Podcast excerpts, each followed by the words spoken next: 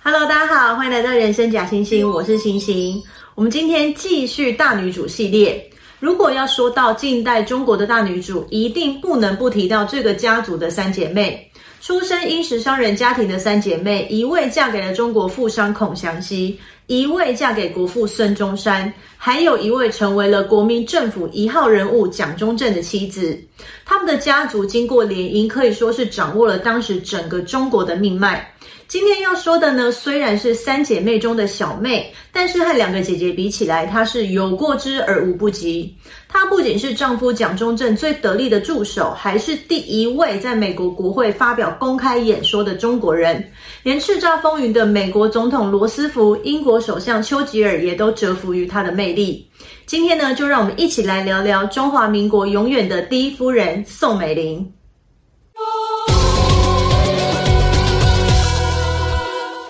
宋美龄，清光绪二十四年二月十四日，西元一八九八年三月四日，出生在上海浦东川沙镇的内史地。今天呢，上海浦东新区的川沙新镇。内史地呢，是咸丰年间的内阁中书沈树庸所建造的宅邸，所以又称作沈家大院。就是宋美龄的父母结婚时，她的外祖父倪运山向沈家租借来作为女儿和女婿的新房。宋美龄和他的兄弟姐妹呢，也大多出生于此。宋美龄的父亲宋家树字耀如，出生在海南岛，本姓韩，名教准。因为呢家境贫寒，他年纪很小就跟着哥哥到印尼爪哇岛打工，后来呢又被过继给一位到美国盖铁路而且没有子嗣、姓宋的堂舅。于是呢韩教准就改名为宋家树，然后他跟着堂舅回到了美国生活。后来，宋家树在美国受洗为基督徒，并且先后毕业于美国顶尖的三一学院，也就是现在的杜克大学和田纳西州的范德堡神学院。顶着高学历的宋家树，在一八八六年清光绪十二年被美国教会派回了中国传教。后来呢，他也开始经商，在上海创办了美华印书馆，发行圣经中文本，慢慢的开始累积了一些财富。宋美龄的母亲倪桂珍和丈夫的贫穷出身不同。倪桂珍出生在上海名门望族的基督教家庭，她的父亲倪运山是上海伦敦会天安堂的牧师，母亲徐氏更是明朝大学士徐光启的后代。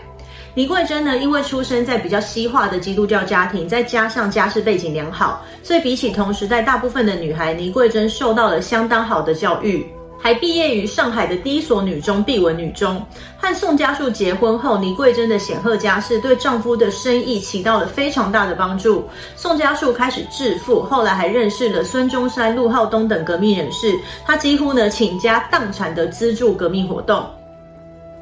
两人结婚后，一共生了三男三女六个孩子。宋美龄是两人的第四个小孩，也是最小的女儿。一九零三年，年仅五岁的宋美龄就跟随大她九岁以及五岁的姐姐宋霭龄和宋庆龄进到了上海三一堂女塾读书。又一说呢，三姐妹就读的是上海中心女塾，但是无论是哪所学校，都是由美国教会创办，在上海数一数二的女子学校。所有的课程呢，几乎都是由外籍教师授课。五年后，一九零八年，清光绪三十四年，高中毕业的二姐宋庆龄即将前往美国深造，宋家树呢就让年仅十岁的小美玲跟着二姐一起到了美国。宋美龄先进到了位于乔治亚州梅肯的皮德蒙特学院读书，后来呢，她也随着大姐、二姐的脚步，进到了同样位于乔治亚州梅肯的维斯里安女子学院就读。不过呢，随着两个姐姐相继毕业回国，她就转到了位于马萨诸塞州的卫斯理女子学院读书，与在附近哈佛大学就读的哥哥宋子文互相照应。创建于十九世纪的卫斯理女子学院，不管在当时或是现在，都可以说是美国最好的女子文理学院。在二零一八年全美文理学院的排名依然高居前三名。除了宋美龄之外，曾经参选过美国总统的希拉里·克林顿，美国首位女国务卿马德琳·欧布莱特，中国知名的作家冰心等人，都是毕业于这所学校。在卫斯理女子学院期间，宋美龄主修了英国文学、哲学，还选修旧约圣经和法语等等，学业成绩相当的优异。在她大学的最后一年，获颁了学校以创办人杜兰特名字作为最高荣誉封号的杜兰特学者。她也是首批呢获得此殊荣的东方学生。而且呢，根据三姐妹在美国的朋友回忆，可能呢是因为宋美龄是三姐妹中年纪最小就赴美的，她也是三人中最适应美国生生活、最活泼友善的。老师呢也对这位中国学生留下了很深刻的印象。宋美龄也深深被美国文化潜移默化。后来呢，她曾经这样形容自己：“The only thing Oriental about me is my face。”我唯一能和东方有关的就是我的脸了。一九一七年，留学将近十年的宋美龄回到了上海，但此时的故乡呢，和她出发时已经截然不同了。满清已被推翻，进入了民国时代，两个姐姐也都已经结婚，而且就如同我们都知道的，她两个姐姐嫁的都是当时中国数一数二的大人物。大姐宋霭龄嫁给了山西富商孔祥熙，二姐宋庆龄则嫁给了全国最知名的政治家孙中山。宋美龄回国后，她的父亲为很小就出国留学的她，请来小时候的私塾老师为宋美龄恶补中文和中国文化。聪明好学的宋美龄呢，没多久就将艰深的文言文掌握得很好了。不过就在她回国的隔年，民国七年，西元一九一八年五月三日，五十四岁的宋嘉树因为肾脏病过世。同年，在二姐宋庆龄的介绍下，宋美龄先后到了上海基督教女青年会，也就是我们熟知的 YWCA 全国电影审查委员会和上海参议会的儿童劳工委员会工作。慢慢的，她也开始与母亲一同出入上海社交圈。出身良好，打扮时髦，又拥有外国高学历，宋美龄呢，自然不乏追求者。在他和大学同学艾玛米尔斯往来的书信里面，宋美龄曾经提到，她和一位在轮船上邂逅的荷兰建筑师曾经论及婚嫁，但是因为母亲倪桂珍传统的观念，坚决反对宋美龄嫁给外国人，此段恋情无疾而终。后来的几位追求者也都没能虏获这位宋家小女儿的芳心，一直到她遇到了国民革命军的未来之星蒋中正。光绪十三年（一八八七年）十月三十一日出生的蒋中正比宋美龄大了十一岁。关于两人怎么认识的，并没有准确的记载。比较普遍的说法是，两人于一九二零年在广州宋美龄的二姐和二姐夫，也就是宋庆龄和孙中山的家中第一次见面。但两人比较正式的认识，应该是在一九二二年的十二月。宋美龄的哥哥宋子文在上海孙中山寓所举办了一场基督教晚宴，而此时已经是孙中山重要干部的蒋中正也受邀参加。据说就是在这场宴会上，蒋中正对高雅大方的宋美龄一见钟情，展开热烈的追求。不过，虽然蒋中正在国民军里的地位日渐提升，但是宋家人却十分反对两人交往。尤其是宋美龄的母亲倪桂珍，以及二姐宋庆龄和哥哥宋子文更是反对。我们前面提到，宋美龄的外祖父倪运山是教会牧师，所以他的母亲倪桂珍是在非常虔诚的基督教家庭里面长大。对他而言，家庭的中心就是基督教。蒋中正呢，不仅笃信佛教，而且已经三十五岁的他，除了在家乡浙江溪口奉化有一位原配夫人，也就是蒋经国的母亲毛福梅，还有侧室姚志成，以及刚刚才迎娶过门的陈洁如。不过呢，后来蒋中正否认与陈洁如有过正式的婚约。但是无论如何，蒋中正的三位太太在倪桂珍信奉的基督教一夫一妻制的教义里，是完全不能被接受的。宋子文和宋庆龄呢，也对蒋中正的风流轶事多有耳闻。再加上两人认为蒋中正的未来并不可知，将小妹嫁给蒋中正是很大的冒险。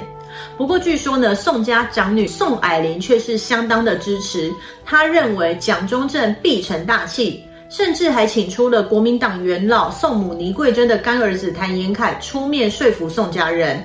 而蒋中正为了展现诚意，民国十六年呢，就接连与他生命中的三位女人划清界限。首先，他与原配妻子毛福梅离婚，不过两人协议，奉化蒋家的祖厝封号房依然由毛福梅主持。毛福梅离婚但不离家。而侧室姚志诚因为出身卑微，是五小姐出身，比较好解决。蒋中正呢，就让他抚养养子蒋纬国，并负担两人的生活费。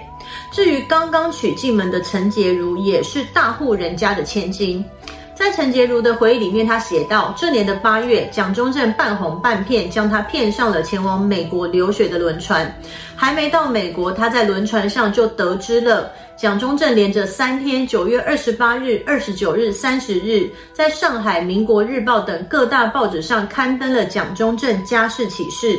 内容是：民国十年，原配毛氏与中正正式离婚，其他两氏本无婚约，现已与中正脱离关系，现除家中有两子外，并无任何妻女。蒋中正也答应宋美龄的母亲倪桂珍，婚后会认真研读圣经，并且改信基督教。终于在蒋中正苦追五年后，一九二七年民国十六年十二月一日，三十岁的宋美龄和四十一岁的蒋中正，先在宋家治宅举行的基督教婚礼仪式。随后，在上海外滩最豪华的大华饭店宴客，婚宴现场呢，冠盖云集，国民党政要、各国领事、工商界大佬们等等都齐聚一堂，可以说是民国时期最豪华的婚礼之一。宋美龄的西式婚纱后来也成为民国新娘最流行的款式。虽然大部分的人都认为两人的婚姻是各取所需的政治联姻，但是就连当初最反对两人结婚，甚至在孙中山过世后，对于蒋中正在一九二七年发动清除共产党的清党行动极度不满，因此避走苏联，没有参加两人婚礼的二姐宋庆龄，一九四零年在香港接受美国记者访问时，也曾经说道。蒋中正和宋美龄一开始并无爱情可言，不过我想他们现在已经有了爱情。如果没有美龄，蒋会变得更糟糕。而据说宋美龄晚年时也曾经提到，我从小呢就有英雄崇拜，后来常听到二姐夫孙中山称赞蒋中正的才干，而且他长得实在很帅。无论这些据说的真实性有多高，我们可以知道的是，两人结婚之后，这位宋家最受宠的小妹迅速进入状况，成为丈夫最得力的帮手。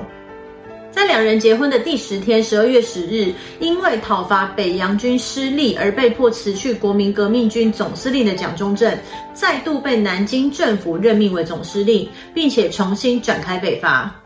他的新婚妻子宋美龄和随后上任财政部长的大舅子宋子文，就凭借着孔宋两家良好的政商关系，成为了蒋中正的最佳后盾。两人结婚的隔年，民国十七年，蒋中正就完成了北伐，中华民国政府统一全国。十月十日，蒋中正就任国民政府主席，正式成为中华民国政府的头号人物。不过呢，北伐战争也是戎马一生的蒋中正难得打赢的胜仗。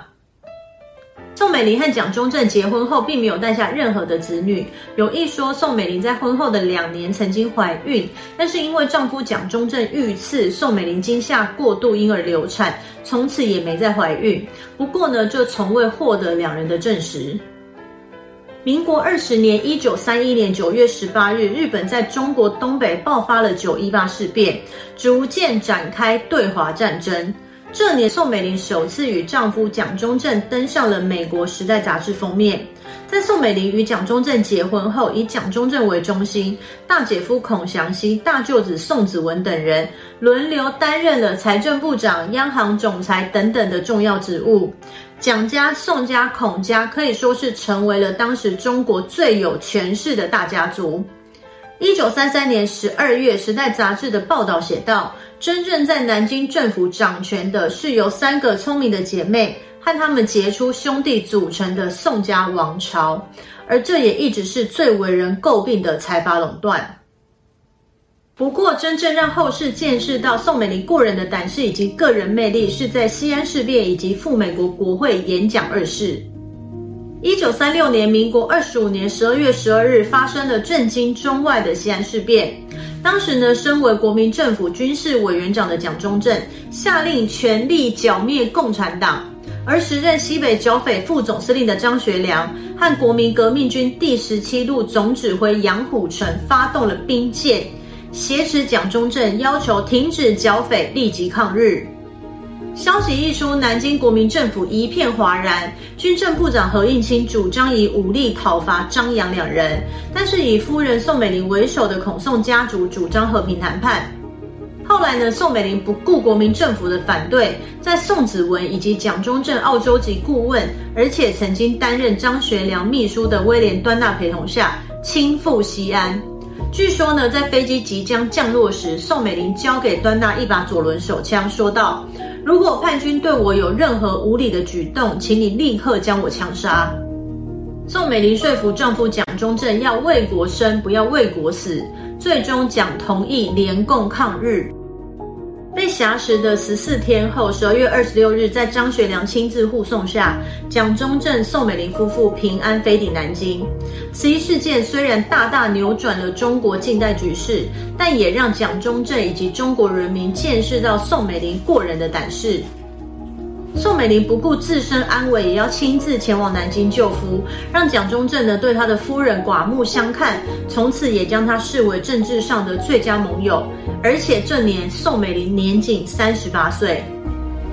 隔年，民国三十六年（一九三七年），抗日战争全面爆发，在最关键的淞沪、武汉会战等战役中，宋美龄也多次陪同蒋中正亲赴战场，生死与共。一九四二年年底，对日抗战陷入了僵局。宋美龄以中华民国特使的身份为抗战仪式赴美募款。由于呢，宋美龄是受美国教育长大的，美国人对她呢是有一种与有荣焉的感觉，非常的欢迎她。访美的隔年，一九四三年二月十八日，宋美龄在美国国会公开发表演说，希望美国能将战争重心从欧洲战场转到日本侵华战争，协助中国抗日。宋美龄不仅是第一位在美国国会发表演说的中国人，也是继荷兰威廉明娜女王之后第二位在美国国会发表演说的女性。当时呢，在西方人眼中，中国女性大多是丈夫的附属品，但是宋美龄铿锵有力地发表不卑不亢的演讲内容，再加上她略带有乔治亚州口音的纯正美式英文，让她在美国大受欢迎。We in China, like you. Want a better world, not for ourselves alone, but for all mankind, and we must have it. 在各地展开了巡回演讲。据记载，他在美期间一共有二十五万人听过他的演说，为国民政府募得了大笔抗战款项。宋美龄在美国掀起的旋风，甚至让在美国已经实行超过六十年。禁止华人移民的排华法案也于同年年底正式废除。这次的访美行程可以说是宋美龄一生的高光时刻。这年的三月，宋美龄第三次登上了《时代》杂志的封面，而且这次是她单独一人。同年十一月，宋美龄作为翻译，陪同丈夫蒋中正参加讨论二战战事的开罗会议。如同我们所知道的，当时与会的有美国总统罗斯福、英国首相丘吉尔、中国国民政府主席蒋中正以及唯一的女性宋美龄。因为语言的关系，在会议中，宋美龄比丈夫更为活跃。后来，美国总统罗斯福曾说：“我对于蒋中正的印象几乎都是来自他的夫人。”而英国首相丘吉尔更曾不止一次地提到，这位中国妇女可不是一个弱者。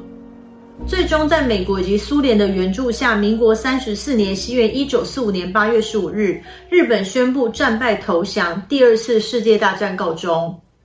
但几乎没有喘息的时间，国民政府就立刻与共产党开始了国共内战。一九四八年年底，在内战连连失利的国民政府，再度派出宋美龄前往美国请求美元，但和五年前的情势大相径庭。时任美国总统的杜鲁门让宋美龄碰了个大钉子。寻求美元失利后的国民政府，最终失守整个大陆。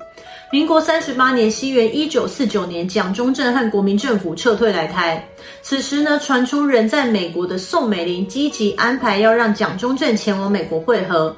但最终流言不攻自破。宋美龄于一九五零年一月十三日飞抵台湾与丈夫会合。这年宋美龄五十二岁，蒋中正六十三岁。而从此，宋美龄和亲共的二姐宋庆龄再也没有见过面了。虽然到了台湾之后，宋美龄也尝试继续在外交方面为丈夫的反攻大陆寻求突破，速度赴美，稳定中华民国在国际间的地位。不过结局我们都知道了，这一切并没有成功。后来，宋美龄就在台湾延续她在大陆的妇女事务和教育工作。除了呢担任中央妇女工作会的指导，也积极推动教育。我的母校辅仁大学就是在宋美龄的大力支持下，于一九六七年在台复校。辅仁大学的体育馆中美堂就是用荣誉董事长宋美龄和丈夫蒋中正的名字来命名，也象征了中美密切合作之意。一九七五年，民国六十四年四月五日，宋美龄相守四十八年的丈夫，时任中华民国总统八十九岁的蒋中正，因突发性心脏病病逝于台北士林官邸。原本有传言，第一夫人宋美龄将接任国民党党主席，亲自主政，但最后呢，是由蒋中正的长子宋美龄继子蒋经国接任。同年九月十六日，宋美龄搭乘总统专机中美号赴美常驻。虽然后来宋美龄还有回台居住过几年，但是民国七十七年（一九八八年）元月，宋美龄七十八岁的继子，时任中华民国总统蒋经国过世后，由副总统李登辉继任总统，并且成为了国民党代理主席。同年七月，高龄九十三岁的宋美龄身着白底碎花旗袍，在中国国民党十三全党代表大会上发表了老干新知的演说。各位同志，你们好吧？这是他最后一次在公开场合发表演说，也等于宣告了蒋家从此退出政坛。三年后，一九九一年九月二十一日，宋美龄带着将近一百箱的行李移居美国，由大姐宋霭龄的长女孔令仪照料，低调度日。二零零三年十月二十四日，曾经叱咤中美政坛高龄一百零六岁的宋美龄逝世于纽约曼哈顿自宅。她的骨灰呢，并没有送回台湾与丈夫合葬，而是与大姐宋霭龄、姐夫孔祥熙、哥哥宋子文、弟弟宋子良及其子女们一同安葬在了纽约州希特斯特郡的私人高级芬克里夫墓园。我们先前说过的徐志摩前妻张幼仪与他的儿子儿媳也是安葬于此。虽然呢，后世常因孔宋家族权倾一时、贪污腐败的传闻不断，认为他们是国民政府失守大陆的元凶，但是尽管在多人建议下，宋美龄仍坚持不为自己作传。笃信基督教的她表示，一切交由上帝，功过任人评断。永远的第一夫人宋美龄的故事就到这里结束了，希望大家还喜欢今天的内容，我们下次再见喽，拜拜。